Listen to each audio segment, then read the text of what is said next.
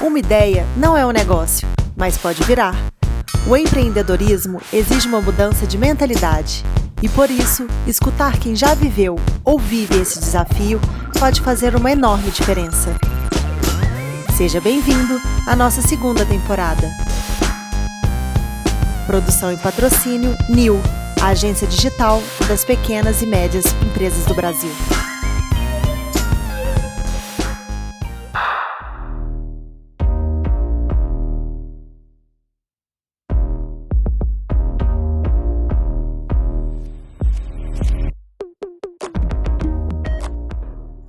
Está começando agora a segunda temporada do Faça Parte do Futuro, episódio de número 5. E hoje a gente está recebendo o Facundo Guerra. Fala, Facundo, tudo bem? Tudo bem, obrigado pelo convite, viu? Uma eu, honra estar aqui. Eu que te agradeço a, a, a disponibilidade de ter aceito o convite. Bom, o Facundo dispensa apresentações, mas para quem ainda não o conhece, vamos falar rapidinho sobre quem é o Facundo. O Facundo é um empresário argentino radicado no Brasil já há muitos anos, ele é CEO do Grupo Vegas, um grupo especializado em locais de entretenimento da capital paulista, em especial no centro de São Paulo. A gente estava falando aqui antes sobre um empreendimento que fica localizado no lugar que eu mais gosto de São Paulo. Quando eu morava aí, quando eu vou para São Paulo, não deixo de ir, que é o Cine Joia, no bairro da Liberdade. E ele foi eleito em 2016 um dos empresários mais influentes do mundo pela revista Good Magazine. Bom, já faz, fiz aqui uma breve introdução do Facundo. Facundo, esqueci de alguma coisa? Não, cara, não. Eu, eu só acho que é importante também falar de formação, porque a formação acaba servindo como um. Por favor, por favor. alicerce teórico, um, um alicerce para aquilo que eu faço hoje. É, eu sou formado em engenharia, né, eu trabalhei muito tempo em corporações, enfim, trabalhei até meus 30 anos em, em, em corporações. Então, eu sou formado em engenharia, tenho lato senso em jornalismo internacional e político, tenho mestrado e doutorado em ciência política. Estava planejando fazer meu pós-doc 2021, mas a pandemia me atropelou. Então eu vou jogar esse projeto um pouco mais para frente, para 22. a pandemia, inclusive, é o assunto aqui do nosso podcast. Né? O que, que essa pandemia gerou de, de confusão na, na vida da gente, né? Eu estava te dizendo que eu estava lendo aí as, as matérias, as últimas publicações aí que você participou, que você tem escrito, você tem falado muito sobre essa questão pós-pandemia, que aí a gente ainda não está na pós-pandemia, mas já começa a querer vislumbrar situações que tragam luz aí para as pessoas, né? E a gente tem, você tem falado muito sobre essa questão da, do, de possibilidades para cenário, cenário pós-pandêmico, e me chamou a atenção uma coisa que você disse numa dessas publicações, dizendo que para quem quisesse vencer esse cenário pós-pandêmico, uma das coisas que ia ser necessárias talvez seria é, um, um, cuidado maior, né? as pessoas precisariam ser mais detalhistas. É, uhum. O que você está tá enxergando desse cenário pós-pandêmico? Como é que você está enxergando essa história de, de pandemia? Cara, eu acho que antes de mais nada a gente precisa ser um pouco mais pessimista com o que a gente chama de pós-pandemia. Eu acho que a gente vai viver com esse vírus durante muitos anos eu acabei de ler agora que o OMS é, projeta que as pessoas menos favorecidas do mundo só sejam vacinadas em 2024. É, então a gente vai conviver com esse certo distanciamento, com a máscara, durante ainda muitos anos. Tanto é que a gente está vendo essas, essas, variações do vírus que elas, elas não, não têm fim, né? Hum. Vê essa... Especialmente num país que, cuja administração da saúde foi tão precária quanto a nossa, né? Então a gente vai pagar pela má administração pública com relação à saúde por muitos e muitos anos ainda.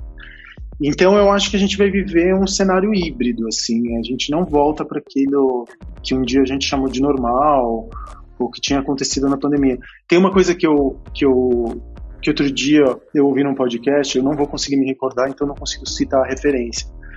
Mas que esse podcast falava que os séculos, eles são fundados não no ano, não, não em 1901, o século 20 não começou em 1901, mas começou em 1917, que é quando aconteceu a Primeira Grande Guerra, né?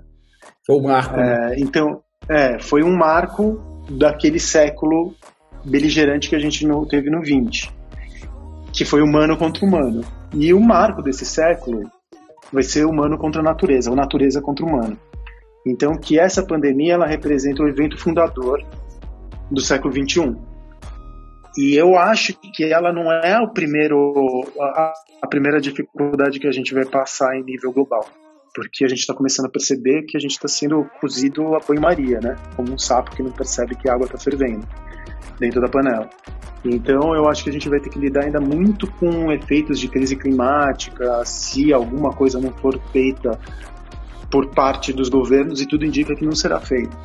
Então, essa primeira, o que a gente chama de evento fundador do século XX, que foi uma guerra mundial onde a gente colocou ideologias uma contra as outras, maneiras de administração de redes sociais é, no século XX, ideologias uma contra a outra, esse século XXI está se mostrando que se a gente não pensar enquanto humanidade, mesmo na administração do, da, do coronavírus, porque não adianta os países ricos se vacinarem, sendo que uma cepa mais mortal que fure a vacina possa surgir no, no, no Brasil e eventualmente contaminar o mundo inteiro, como foi feito com, com quando o, o, o, vírus supostamente saiu de Wuhan.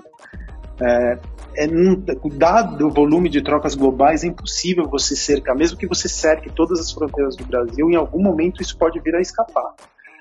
Então não dá para pensar na administração da saúde ainda no campo da geopolítica, onde um país se vacina completamente é, e deixa que os países menos desenvolvidos ou mais pobres no sul do planeta é, fiquem sem vacina por tantos e tantos anos, porque corre-se o risco de uma mutação e de toda essa vacinação cair por terra e a gente recomeçar.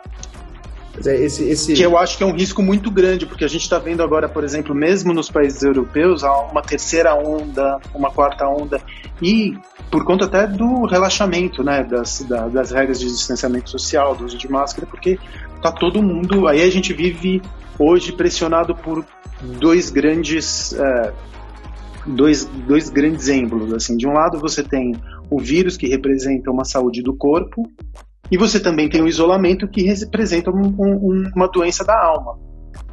É, todo mundo fica depressivo, as, as pessoas que pegaram Covid elas ficam com sequelas, elas estão, a gente está descobrindo sequelas neurológicas graves, sequelas psíquicas graves. A gente vai entrar num, num momento que vai ser um momento de recessão aguda, porque dificilmente a gente vai ter, por exemplo, o fôlego que os Estados Unidos têm de criar um pacote de trilhões de dólares para conseguir recuperar a economia. A gente vai perceber um, um, um agravamento ainda maior das geopolíticas de, de, das geopolíticas de cada um dos países. A gente vai perceber um controle ainda maior populacional. Então, os próximos anos são anos que, para mim, são anos definitivos da nossa aventura aqui na Terra. Sim. É, se a gente está falando em, em, oportunidade para reconstruir, ou para, essa palavra que já está batida, mas para ressignificar a nossa existência na Terra, né?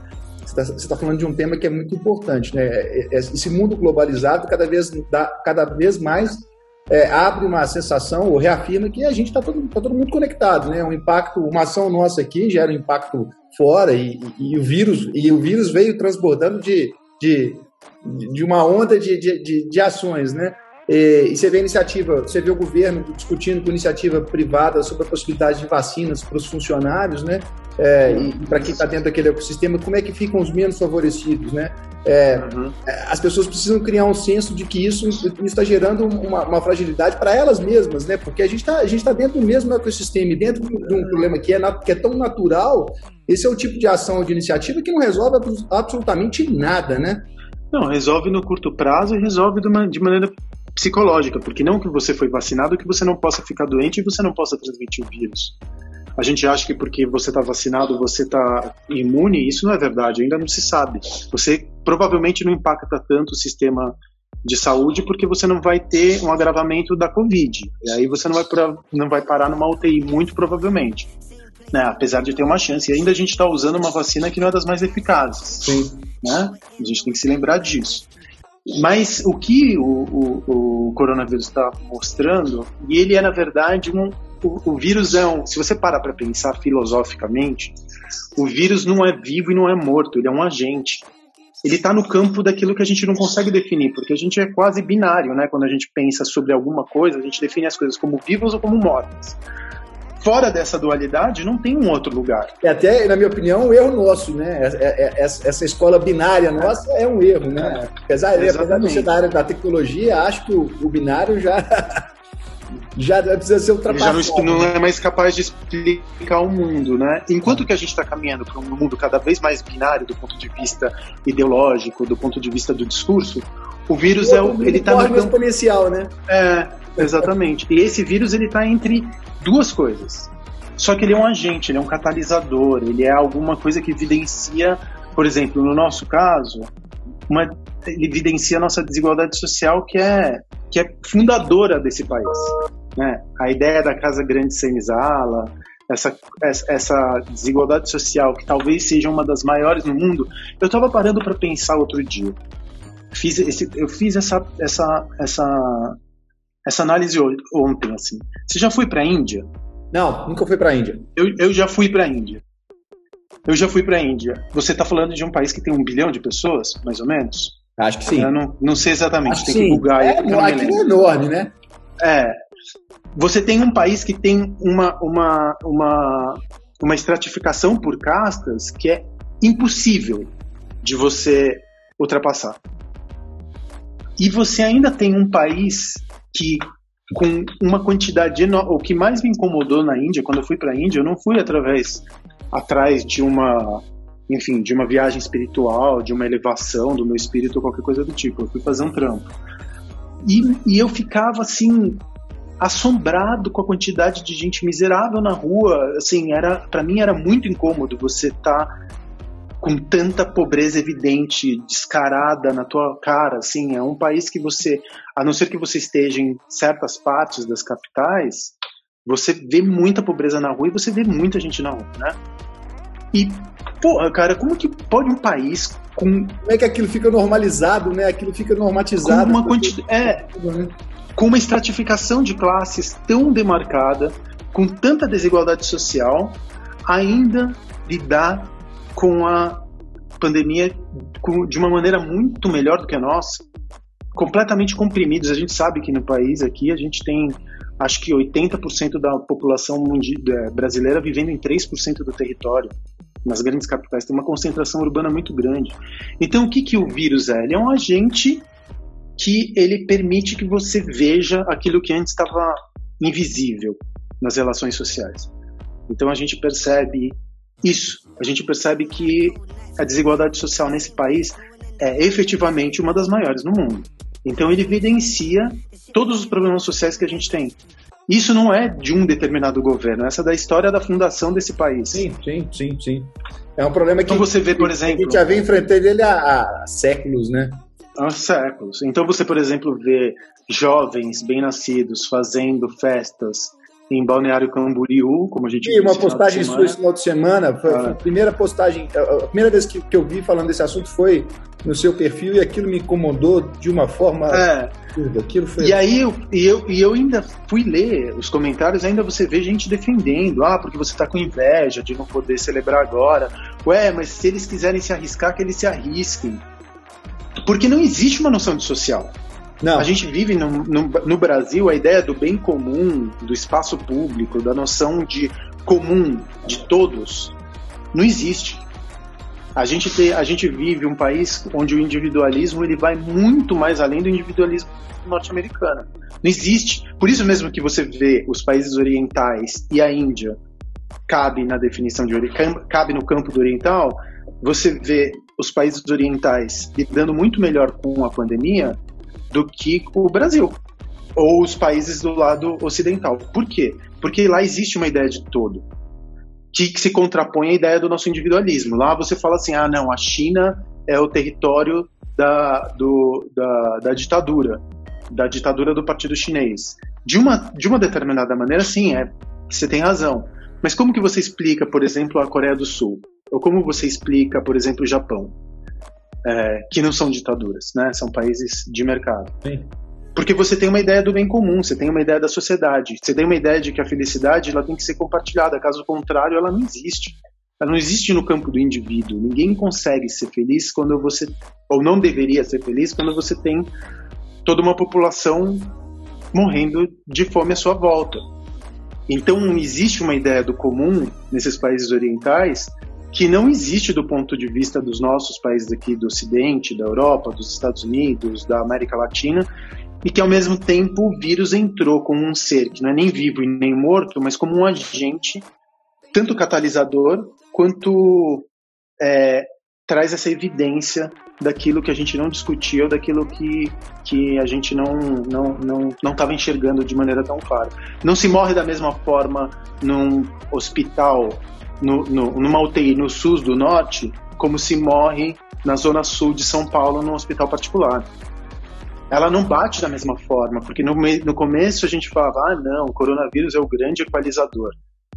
E não é. Porque não se morre do mesmo jeito, se morre muito mais e muito mais rápido. E eu estava lendo numa reportagem da revista Piauí, acho de ontem, hoje, se você é entubado no norte. Eu vi essa reportagem. É o equivalente, você viu, né? É o equivalente a você fazer uma roleta russa com numa, num revólver que tem cinco balas de capacidade, só que você coloca, você carrega ele com quatro balas. Aquela imagem, aquela imagem, do, aquela imagem me chocou bastante também da, do, do, quão, do quão agressivo é essa história, né? Do, do, do, momento tão difícil que ele está vivendo. Eu vi essa reportagem ontem também, me chocou muito. É. Então é isso, cara. É uma, uma, uma maneira da gente o vírus ele está mostrando que não dá, e nem que a gente queira, a gente vai voltar para aquilo que a gente chamava de normalidade.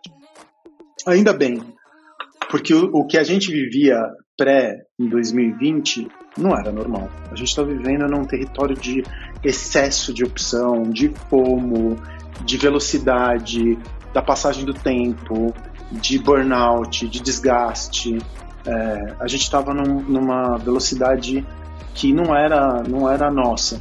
A gente não tava, a gente estava vivendo um, um, presente contínuo, sem ideia. Do, os anos, você percebe que os anos começaram a se emendar. De repente você falava, nossa, eu tô em, é Natal de novo, porque você estava tão sobrecarregado de estímulos, sejam eles. Você pode pensar em lançamento de filme, você pode pensar em, no campo cultural, você pode pensar em qualquer campo que seja, no campo da tecnologia, se a gente fosse minimamente sábio, se a gente tivesse, se a gente conseguisse entender essa mensagem de desaceleração, e daí que eu vou entrar na tua pergunta. Desculpa por esse grande não, não, desvio. Tá, tá ótimo.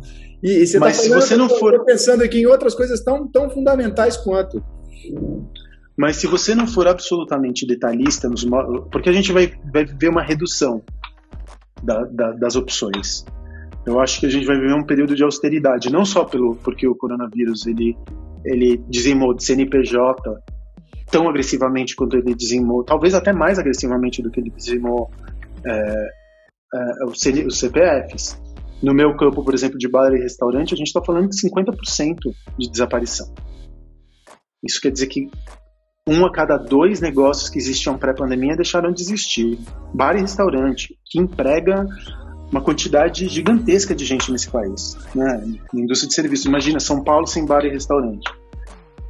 Então, a maneira como a gente fazia as coisas antes, que era meio meio meio com uma rapidez eu mesmo posso te dizer não vou falar dos outros vou falar de mim eu fazia as coisas dois três negócios por ano isso era completamente irreal alucinado insustentável você foi falando, me fazia uma coisa, uma ideia na cabeça, Facundo, que a, a, realmente a gente, a gente foi muito massificado de informações e, eu acho que a gente, a gente, se a gente já era um ser condicionado, a gente, pré-pandemia, foi ainda mais, né? Era uma, era uma enxurrada de informações e coisas que nos, nos condicionavam o tempo todo.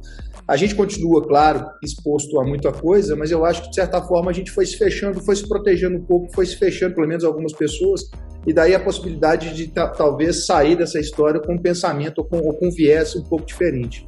Uma outra coisa que você comentou e que eu acho que conecta muito nessa história de, de dessa vida acelerada que a gente estava levando e desse e dessa falta de controle do que realmente era nosso e do que realmente é importante para a gente. É, eu vi que você falou em, algum, em alguma publicação, em alguma revista, sobre, sobre a questão da, da, da gourmetização, né? A gente foi invadido antes da pandemia e ainda é, de certa forma, é, invadido com relação a isso, sobre essa necessidade de, de gourmetizar tudo e qualquer coisa, né?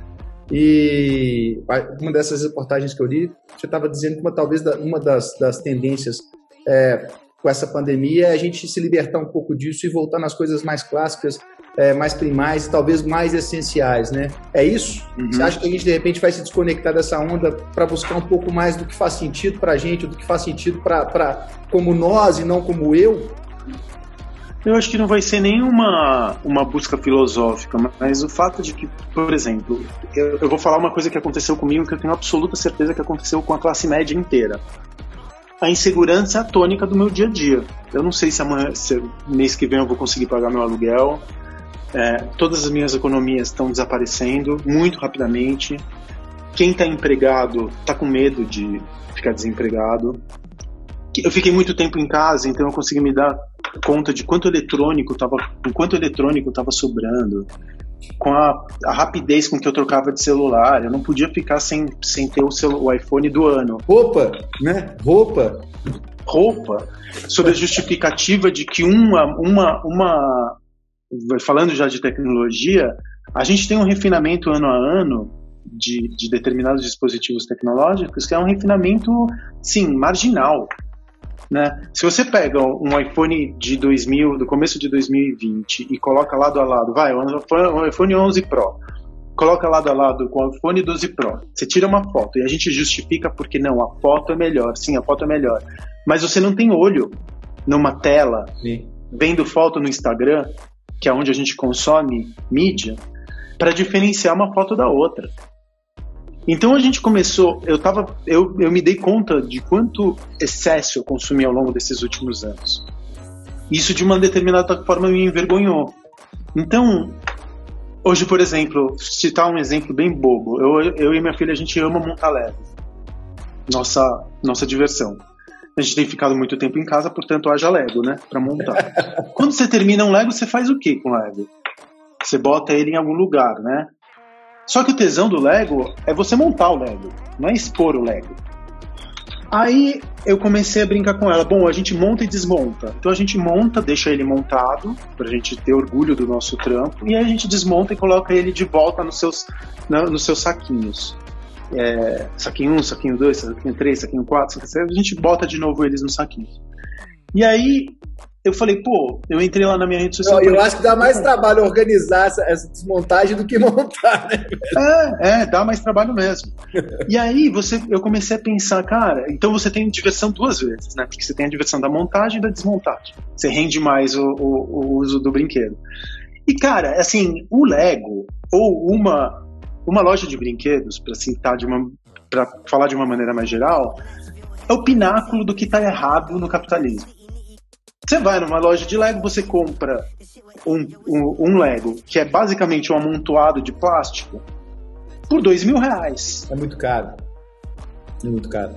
Tudo bem, ainda que você tenha o, o investimento é, intelectual para montagem, assim, eu acho, eu não estou dizendo que, que, que, eu acho que não, não, não, vale a pena. Eu continuo comprando Lego, mas não é possível que você faça um investimento de dois mil reais num Lego de, sei lá, 1.500 peças e que depois disso você perca esse investimento. Ele não serve para mais absolutamente nada. E a gente não pensa, porque eu continuava comprando set de Lego. Aí eu fiz uma coisa que é quase subversiva. Eu desmontei o meu Lego, coloquei ele dentro dos, dos saquinhos, entrei no meu Instagram e falei assim: alguém quer trocar Lego? Alguém tá com uma, um Lego que já foi montado? Não hackeou a loja! Você hackeou a loja! É, eu falei, alguém quer trocar o meu Lego? Eu estou procurando algum, alguém que tem um Lego montado, com um manual de instruções ou não, porque os manuais de instruções estão todos na internet, é, acima de mil peças. Cara, aí eu recebi essa. essa eu, eu coloquei, para minha surpresa, um monte de gente me procurou. Aí uma menina me mandou uma, um Lego que era uma Kombi da década de 90, é, que chegou ontem, todo, todo todo meio montado, meio desmontado. Mas aí a gente, eu, eu terminei de desmontar hoje, a gente separou, é muito mais difícil quando não está dividido em saco 1, 2, 3, 4, 5, é muito mais desafiador, porque você tem que separar por corpo, peças especiais e tudo mais. Eu estou te citando um exemplo de uma coisa que eu jamais faria pré-Covid. Jamais faria isso, entendeu? E o fato é que o Lego é só uma é uma justificativa para eu passar um tempo com a minha filha, para eu para ela aprender técnicas de construção, para ela, ela desenvolver um raciocínio é, espacial, organização, ela, né? organização, paciência. É, antes eu consumia esses pedaços de plástico de maneira quase leviana.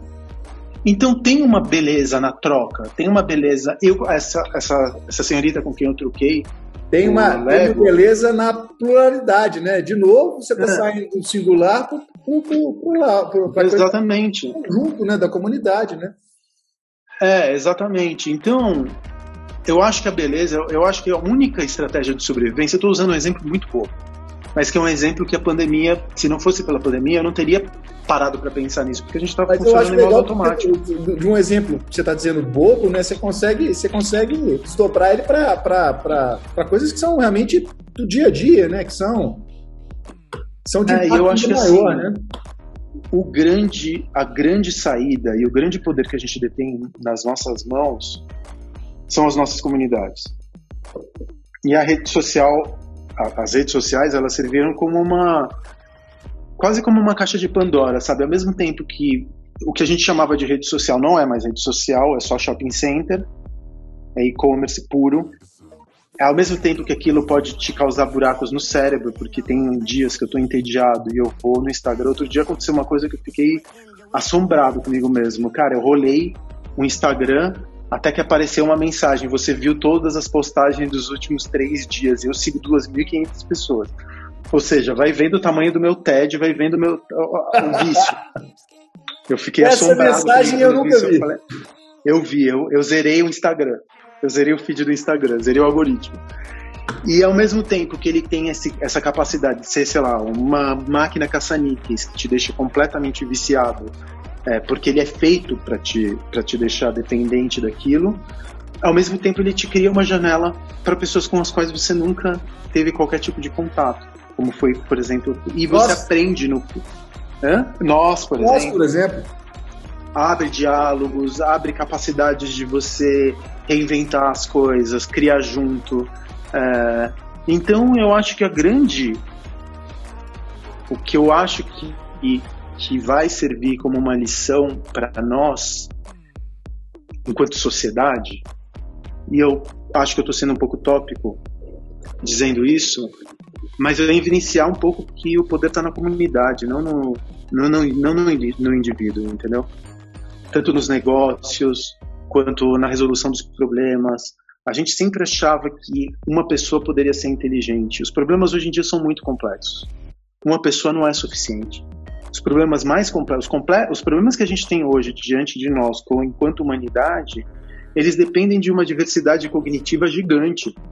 Então você não consegue mais pensar setorizado, porque não é os Estados Unidos cuidando da crise climática. Se a China não, não entrar, não entrar em, em sincronia com as políticas ambientais dos Estados Unidos, a Terra é uma só. A gente vivia uma. Eu acho que a gente está vivendo também uma mudança de paradigma que eu, eu torço para que aconteça, apesar de não disso ser bem mais. De, quanto a isso, eu ser bem mais cético no capitalismo, que era aquela. Eu não sou contrário ao capitalismo, pelo contrário, eu amo o capitalismo. Não, não, não, não sou defensor de nenhum outro sistema que regulamente as trocas de energia entre os humanos. Mas a gente vivia num paradigma de crescimento absoluto. Né? A gente precisava de mais, de mais, de mais, de maior, de mais potente, de mais rápido. A gente vivia no campo da hipertrofia. Tudo era mais, mais, mais, mais jovem, maior, mais rápido, mais hipertrofiado. Então, eu, até as, as corporações tinham que crescer ano após ano, senão as, os, o papel, a valoração do papel na bolsa caía. E esse mundo é um mundo insustentável. Porque a gente já sabe que a partir de 2000, o, o Schumpeter, né, que é um economista, ele fala sobre aquela teoria do destruir para criar. Então ele diz que um país ele precisa crescer ao ritmo de 3% ao ano para que ele não entre num campo de recessão. Só que a gente já sabe que a, as economias exauriram a capacidade da Terra de se regenerar no ano de 2000. Ou seja, agora a gente está tirando mais do que a Terra é capaz de repor. Se no ano de 2000 a gente já estava tirando mais do que a Terra era capaz de repor, porque a gente vive num planeta finito, o que, que vai acontecer em 2100, crescendo 3% ao ano? A gente vai ter consumido três terras. Então, não é, essa, essa, esse modelo de pensamento de hipertrofia do maior, do, do mais potente, é insustentável. E a gente vai ter que aprender a conviver com menos. Tanto do ponto de vista político, quanto do ponto de vista material. Então a gente vai, eu acho que isso vai criar um impacto nos, no, na maneira como a gente consome. Consumir menos e consumir melhor. É, consumir eu, menos se perguntando, desculpa. Não, não, eu, eu, disso que você está dizendo, né, de consumir menos e, e, e, consumir mais consciente, eu pelo menos estou é, agindo assim na pandemia, né, tenho, tenho buscado me relacionar com a comunidade, né, com, com, com os produtores locais, né, é, às vezes deixo de fazer uma compra numa rede que eu tenho a comodidade da entrega para fazer no local, é, acho, que, acho que isso tem aflorado em outras pessoas, pelo menos outras pessoas do, do meu meio com, no qual eu converso também estão estão se desdobrando em esforços para fazer essa história toda acontecer, né? Eu acho que isso é um, é um, grande senso de se preocupar com o outro, de se preocupar com, com, com, com, a comunidade, com o entorno. Agora, o que me preocupa, Facundo, eu não sei que, como é que você imagina isso, esses pequenos vão sobrevivendo aos trancos e barrancos, né? Uhum. A gente vai dando o apoio para aquele, aqueles caminhos, mas eles também estão estrangulados, estão vivendo uma situação muito difícil. Uhum.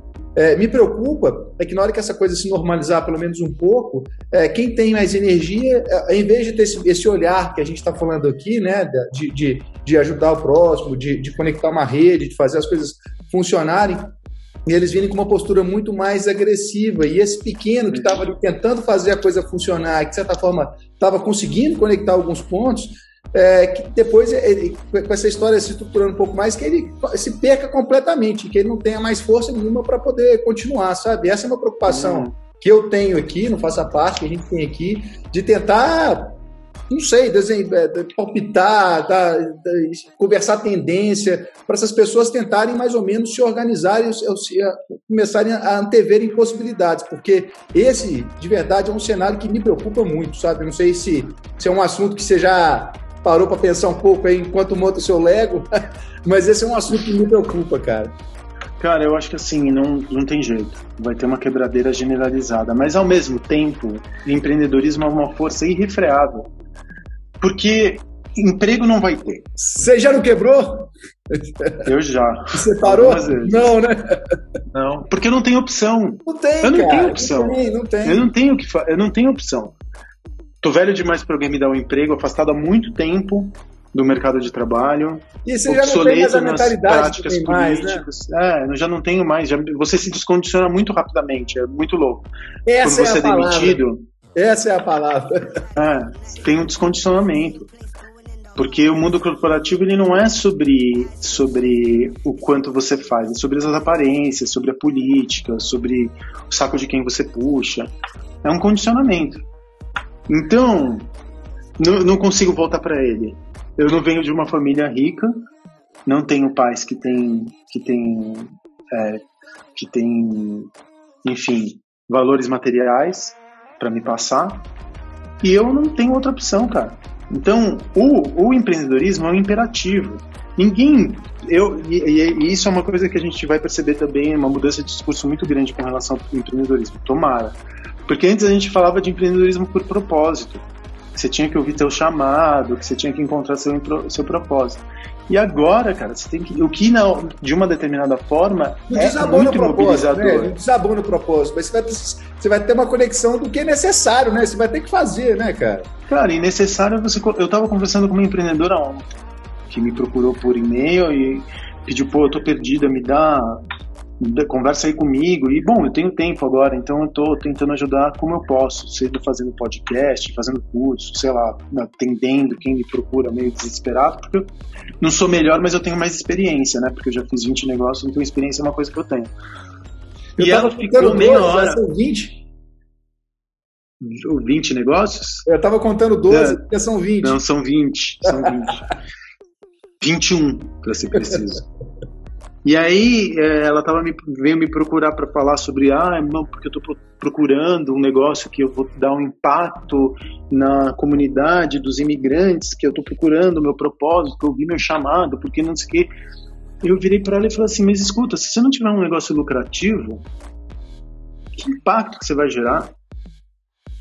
Pensa na tua sobrevivência, pensa primeiro, é como um avião que está passando por turbulência, você tem que primeiro colocar a máscara em si porque senão você não consegue ajudar em ninguém.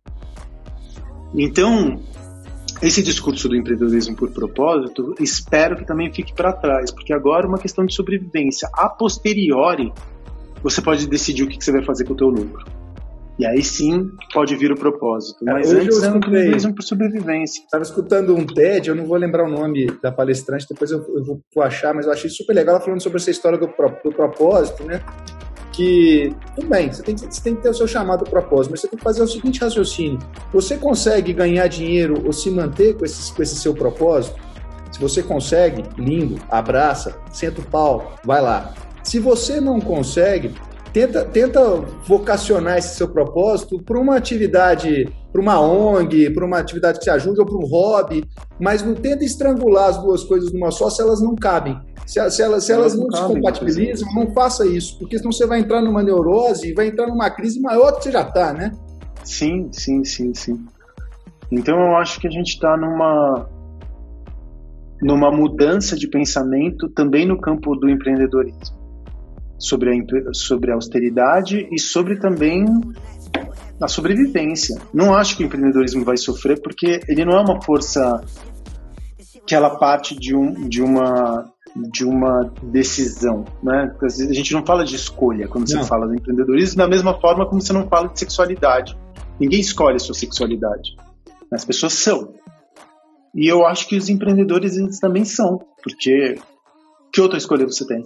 Não tem, não, não tem. Então, ao mesmo tempo que a gente vai ter uma, uma, uma desaparição dentro do campo dos CNPJs, a gente vai ver também um renascimento. Vai ser terra arrasada, mas isso vai, vai voltar. O que eu acho é o seguinte: quando a gente fala do, no campo epistemológico do empreendedorismo, no campo do saber, a gente, como empreendedor, a gente pensava que a administração era uma só, enquanto campo de saber, né? Então, todo empreendedor procura seu público-alvo, todo empreendedor faz seu business plan, todo empreendedor é, lê Kotler para falar de comunicação e marketing. Só que esses são saberes que são válidos para quando você tem uma empresa muito grande. Manja aquela coisa da física quântica e física clássica? São regras distintas que ainda não foram unificadas pela ciência. É a mesma coisa para o empreendedor. Uma não invalida a outra, mas são distintas. Exatamente. São campos distintos. Você não consegue é. usar os saberes da física clássica dentro da física quântica. E a mesma coisa acontece quando você está falando de corporação e quando você está falando de microempresa. São campos de saberes distintos. Então, muita gente quebra porque acredita que se você tem um business plan, ou enfim, se você se apropria das ferramentas que são válidas para as corporações, isso vai valer para o pequeno, isso não vale para o pequeno. É. Então, o que, que eu. Que a gente fala muito aqui que o pequeno precisa abraçar muito o conceito do, do minimalismo na sua essência do simples e do, do, do tratar o que é foco, o que é prioritário, né, Facundo? Não dá para trazer a escola, a escola, da administração para dentro de um negócio pequeno, um negócio que está começando. Não, não, dá, cara. Mesmo porque a, administra, a escola da administração, como o próprio nome diz, ela administra aquilo que já está instalado. E aí as regras é que as pessoas confundem o que é empreendedor com um empresário. E são outras são você precisa de caixas de ferramentas completamente distintas. Uma vez que teu negócio está estabelecido, você é empresário. Enquanto você está montando o teu negócio, você é empreendedor. Falo muito isso. E ainda tem a diferença é, do, ainda tem a diferença do empreendedor e do microempreendedor. Esse ainda esse ainda tem mais um, mais um bocadinho. É, porque ele tá. O microempreendedor ainda, ainda lida com um tipo de, de, de negócio que é um negócio de sobrevivência, né? O cara compra ali no atacado, vai vendendo varejo na rua, monta um negócio que não tem muito. Enfim, muita, não tem tecnologia embarcada, qualquer que seja essa tecnologia, que não tem muito refinamento, ou monta uma franquia, ou vai participar de uma empresa de marketing multinível e ainda assim se chama empreendedor. Então você tem esse empreendedorismo que tem baixíssimo grau de, de tecnologia abarcada, ou de conhecimento abarcado, que é o microempreendedorismo, que é o empreendedorismo dia, do dia a dia, sim, aquele famoso vender o almoço para pagar o jantar. Que, que, tem que lidar com uma pressão é, psicológica absurda, né? Um cenário de, de, cobrança absurda, porque muitas vezes o dia, o dia a dia dele é o sustento é, do hoje, né? Do agora, né? É, e que é, e que esse cara, para piorar, ele cai presa de um tipo de discurso que aqui no Brasil é horroroso, cara, que é o horroroso, aquele discurso do empreendedor de palco. O cara que nunca fez porra nenhuma na vida e fala assim, olha, acorda, é o, é o cara do foda-se. Sabe o livro Foda-se? É esse o cara. O cara, a única coisa que desgraçado, filho de uma puta, perdão pela expressão, fez na vida é colocar um foda-se numa capa de um livro. Então, o que, que acontece? Esse cara, ele se apropria de um discurso que vem da teologia da prosperidade, que vem ali da Igreja Universal, que é um desvio da, da, dos pentecostais norte-americanos, e que aqui no Brasil eles falam o seguinte: olha, se você é pobre é porque você é pecador. Porque Deus quer que você tenha o, o paraíso na terra. Para isso, você tem que empreender. E o empreendimento é pagar o dízimo. Quando você paga o dízimo, Deus está olhando, porque a gente vai fazer benfeitorias para a comunidade, logo você vai ser bem sucedido. Se você é pobre, é porque você é pecador. Se você é rico, é porque você é bem-aventurado e Deus te ama. Não importa os seus pecados. Então, você tem esse nível, esse tipo de. que aí vem o microempreendedorismo. Ali, dali vem a teologia de que o dinheiro equivale a força moral, ou superioridade moral. Né? E aí você tem esse discurso ali no campo que vem dos pentecostais desde a década de 70, da teologia da prosperidade, e você tem esse discurso é, transbordando junto com a autoajuda para esses empreendedores que vendem marketing multinível, marketing digital, autoajuda, porque eles acabam sendo predadores de um monte de gente que não sabe como, como começar, porque o empreendedorismo não é uma ciência, não é um campo de ciência exata é teste A e B. É teste AB, é, é, é, é você aprende a empreender empreendendo ou olhando para os exemplos de outros empreendedores que são bem-sucedidos naquele campo que você quer desbravar. Então, para piorar, a gente tem uma educação que não te ensina a ser empreendedor, ela te ensina a ter uma carreira, que já é obsoleto no século XXI, pensar em carreira. Sim, sim. Ela instrumentaliza o saber, porque é um saber super verticalizado, enquanto que quando você vai ser empreendedor, você precisa ter um saber horizontal, que foi uma sorte minha, porque eu sou diletante também, eu sempre gostei, eu sempre fui curioso. Aí eu fiz engenharia, que tinha uma parte grande na parte de biológicas, né, que é engenharia de alimentos, e depois eu fui fazer humanas. Então eu consegui conciliar esses dois grandes campos de saber, que é muito difícil de você encontrar alguma pessoa que é engenheiro e doutor em ciência política. Porque eu olhava. e isso me expulsou do mercado de é trabalho. É, porque isso me expulsou do mercado de trabalho, porque o que as, o, o que as pessoas olhavam para o meu currículo, elas olhavam para o meu currículo e falavam, meu amigo, você não quer nada da vida, né? O que, que você quer da vida? Por que, que você foi fazer doutorado em ciência política? Eu falei, porque eu achava super interessante, porque eu quis, mas para quê? Eu não faço alguma coisa para algo, faço para mim, para me ilustrar, para saber mais. Então, os meus negócios hoje eles são reflexo desses dois grandes campos de saber. Só que não é isso. Para é, ter uma formação como a minha é uma aberração no Brasil. É uma aberração em qualquer lugar do mundo, mas é ainda mais no nosso país. Então, esse campo do empreendedorismo, quando o cara fala assim, cara, eu quero empreender, fudeu. Porque ele vai atrás, vai lá na Livraria Cultura, vai na Amazon, vai procurar os livros de empreendedorismo. São livros de autoajuda tóxicos que partem do, de qual é pressuposto? Primeiro que existe meritocracia. Ponto. Já começa errado. Não existe meritocracia no país. Talvez na Finlândia. E olhe lá. Nem na Finlândia eu acredito que exista meritocracia. Talvez na Estônia. É, na Estônia talvez. Em algum bairro da Estônia deve ter meritocracia parte do pressuposto que existe meritocracia e parte do pressuposto de você quiser, se você tiver em fé em si mesmo, você terá. Que é essa deturpação da teologia da prosperidade, porque a teologia da prosperidade fala: se você tiver fé em Deus, ele vai te recompensar. Só que na, no empreendedorismo de palco, você substitui Deus por eu. E por isso que se fala, não, acorda às quatro horas da manhã e grita na frente do espelho, eu sou foda, que você vai ser foda. Aí por isso que você fala, ah, tá vendo, você não tem nenhuma desculpa, porque o moleque que tá ali vendendo bala no semáforo é empreendedor. Então você tem essa deturpação completa do, do, do, do fazer, do empreender, que no final das contas faz. E o empreendedor aqui no Brasil é um dos piores países do mundo para empreender. Para empreender. As estatísticas falam que 80% dos negócios quebram nos quatro primeiros anos. Você não tem acesso a crédito, você não tem acesso à educação. A saúde mental do, do, do, do empreendedor brasileiro é pior do que um policial, estatística também, isso é fácil de descobrir numa bugada. De um policial miliciano, hein? Não estou falando nem do policial que está na força, estou falando do policial miliciano. É um dos maiores índices de suicídio, de doenças é, degenerativas, de doenças mentais. É um horror. Porque o que, que acontece? Primeiro, o cara falha, vai falhar em algum momento porque ele não se preparou para isso, não se planejou. Quando ele falha, ele acha que é ele o culpado. Né? Porque ele já interiorizou a meritocracia. Então ele sabe que ele acha que ele é o culpado, que ele não quis o suficiente. E quando ele falha, ele rompe com toda a sua cadeia social, porque o cara não consegue crédito, e aí ele vai pegar dinheiro de quem? Do pai, da mulher, do, do genro, do cunhado. É, e quando ele quebra, ele quebra com toda essa estrutura familiar que está em volta, do entorno, do melhor amigo.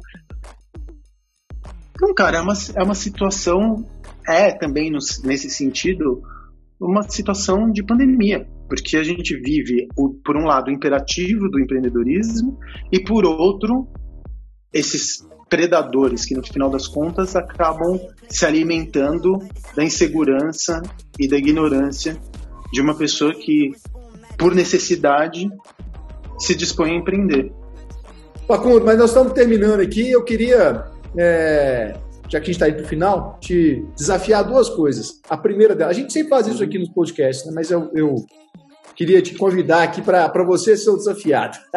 A primeira delas, cara, assim, a gente já falou de, de muita coisa aqui sobre empreendedorismo, sobre pós-pandemia, mas queria que você deixasse aí um, um, uma mensagem para essas pessoas que estão aí agora enfrentando uma dificuldade, como essa menina que te procurou aí, né? Uma mensagem para uhum. essas pessoas pelo menos pensarem ou, ou terem um norte do, do, que fazer nesse período agora e nesse período pós-pandêmico, se, se, existe alguma alternativa, alguma dica para esses caras é, avaliarem. E a segunda coisa, já para finalizar, a gente sempre pede os convidados para escolherem uma música que a gente toca um finalzinho dessa música, um pedacinho dessa música lá no, no, no Spotify. É, na segunda temporada, a gente acrescentou a opção do filme. Então, eu depois eu queria que você escolhesse se você vai de filme ou se você vai de música. Mas vamos lá, começa pela sua dica aí, ou pela sua mensagem final para a turma que está ouvindo. Ah, difícil conseguir encontrar uma mensagem só, né? Mas eu acho que se você está decidindo... Rocking Legos! Cara, é isso, é pensar no poder da comunidade, é ouvir, não ouvir gente que é, que é tóxica, que fala que só depende de você, questionar tudo aquilo que você acha que você sabe até hoje, encontrar vozes com as quais você se identifica, pessoas com quem você se que você admira e esquecer dessa coisa de que existe meritocracia, se planejar muito antes de abrir um, um negócio, 80% dos negócios falham nos quatro primeiros anos, dados do Sebrae por falta de planejamento. Então a gente não sabe se planejar aqui no Brasil, a gente vai fazendo, né? A gente vai, vai, vai tocando. É, tem que se planejar, ainda que você esteja empregado, dá para você começar a empreender ainda no papel. Enfim, é tanta coisa, cara. Mas se eu, se eu tivesse que deixar uma mensagem sobre empreendedor hoje, ou que é aquele que quer empreender, se planeje. Comece muito antes do negócio existir. Você pode decidir empreender e abrir seu negócio daqui a dois anos. Você pode estar empregado e ir tocando as coisas na paralela. Dá para dá fazer se você tem, tem força de vontade. Hoje em dia tem internet. Com internet você consegue montar até uma bomba nuclear, né? Se você tiver força de vontade, um mínimo de, de estrutura para conseguir se dedicar tempo e tudo mais, o que é raro no país, porque a gente tem essa desigualdade social gigantesca você consegue aprender quase tudo. Então, é isso, é meter as caras mesmo. E a música, eu vou deixar uma música em um filme. Eu tava ouvindo uma música agora há pouco, cara. Acho que a gente tá precisando de músicas e filmes leves, né? Porque a situação tá muito difícil. E eu ouvi uma música ontem num, num, num set de um amigo meu que se chama é, Tim Sweeney, que ele tem um, um, um, podcast nos Estados Unidos, uma rádio online, na verdade, chamada Beats in Space, e a música se chama I Don't Want the Night to End, da Sylvie Vartan, que é uma disco da década de 70 que eu nunca tinha ouvido. Então, I Don't Want the Night to End, da Sylvie Vartan, que me deixou. Tô ouvindo ela no repeat porque ela equivale a três shots de expresso. Oh. E um filme. Um filme, eu acho que também é um filme leve para esses tempos difíceis, In the Mood for Love, do Wong Kar Wai que é um filme chinês, se não me engano, e que é um dos filmes mais bonitos que eu já vi na minha vida. Isso. Que bom, cara. Foi de filme e foi de música. Facundo, obrigado, cara. Obrigado pela conversa, obrigado pelo papo. Espero que a gente possa se encontrar de novo aqui pelo Faça Parte do Futuro e em outras ocasiões. Obrigado de novo pela sua participação, pela sua disponibilidade e principalmente pela sua generosidade, cara. Se cuida. Valeu, você também. Até mais.